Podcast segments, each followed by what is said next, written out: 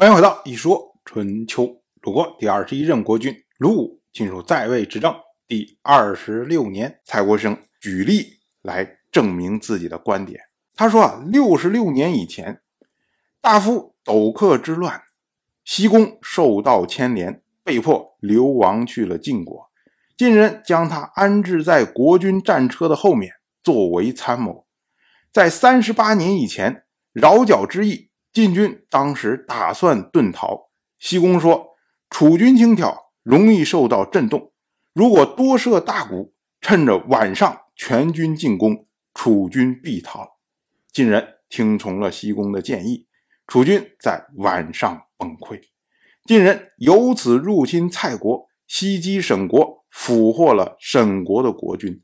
之后呢，又在商睢击败了申西的军队，俘获申立后。才撤军，郑国由此不敢南面侍奉楚国，楚国失去华夏诸国，都是西宫所为。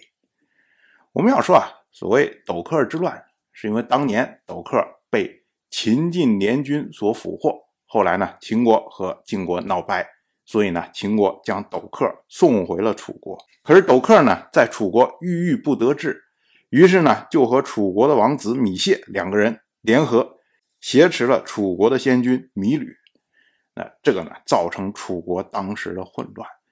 那西宫呢，则是被人指证说参与了这一次谋乱，所以被迫流亡去了晋国。蔡国生接着又举例说，大夫雍子的父兄陷害雍子，国君和重臣们不能为雍子分辨曲直，使得雍子被迫流亡到了晋国。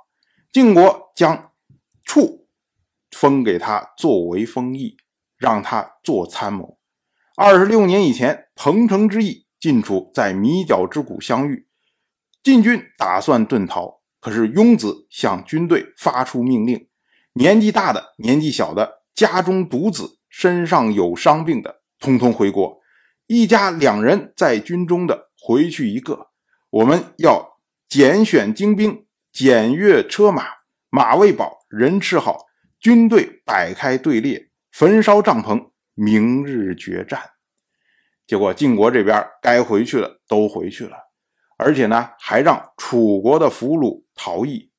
结果楚国这边收到消息之后，当晚崩溃。晋国由此降服了彭城，归还了宋国，带着宋国原来的大夫于石回国。楚国呢，则由此失去了东夷，先令尹米人夫也因此而死，这都是庸子所为。我们要说啊，所谓彭城之役啊，就是当时宋国还族的五位大夫从宋国政争失败，流亡到了楚国。楚国北进的时候呢，就将这五位大夫安置在彭城，让他们来牵制宋国。那宋国呢，就联合晋国攻打彭城。当时呢，楚军前去救援，可是呢，在米角之谷被晋军击败，所以呢，彭城最终被宋晋联军攻克。那等于楚国最后什么都没有得到。但是呢，楚国的令尹米仁夫，他并不是因为这次战败而受到追究，他呢，是因为贪墨周边小国的财物。导致陈国背叛了楚国，投靠了晋国。那楚国这边为了取悦陈国，就杀掉了芈人夫。那蔡归生如今呢，把芈人夫之死归罪于米角之谷的战败，就是他的意思呢，就是说你米角之谷战败之后，楚国的声势下降，所以呢，像贪墨财物这种事情才会暴露出来，这些小国才会呢跑去去投靠。晋国由此才导致了米人福的死亡，但是这个大致也通，只是呢略有夸大。蔡圭生接着又举例子，他说啊，米策和屈臣争抢夏姬，破坏屈臣的婚事，导致呢屈臣流亡去了晋国，晋人将邢给他做封邑，让他来做参谋。屈臣为晋国抵御北狄。让吴国和晋国通好，并背叛楚国。他教吴国乘车射箭、车战之法，让他儿子屈胡庸做吴国的行人。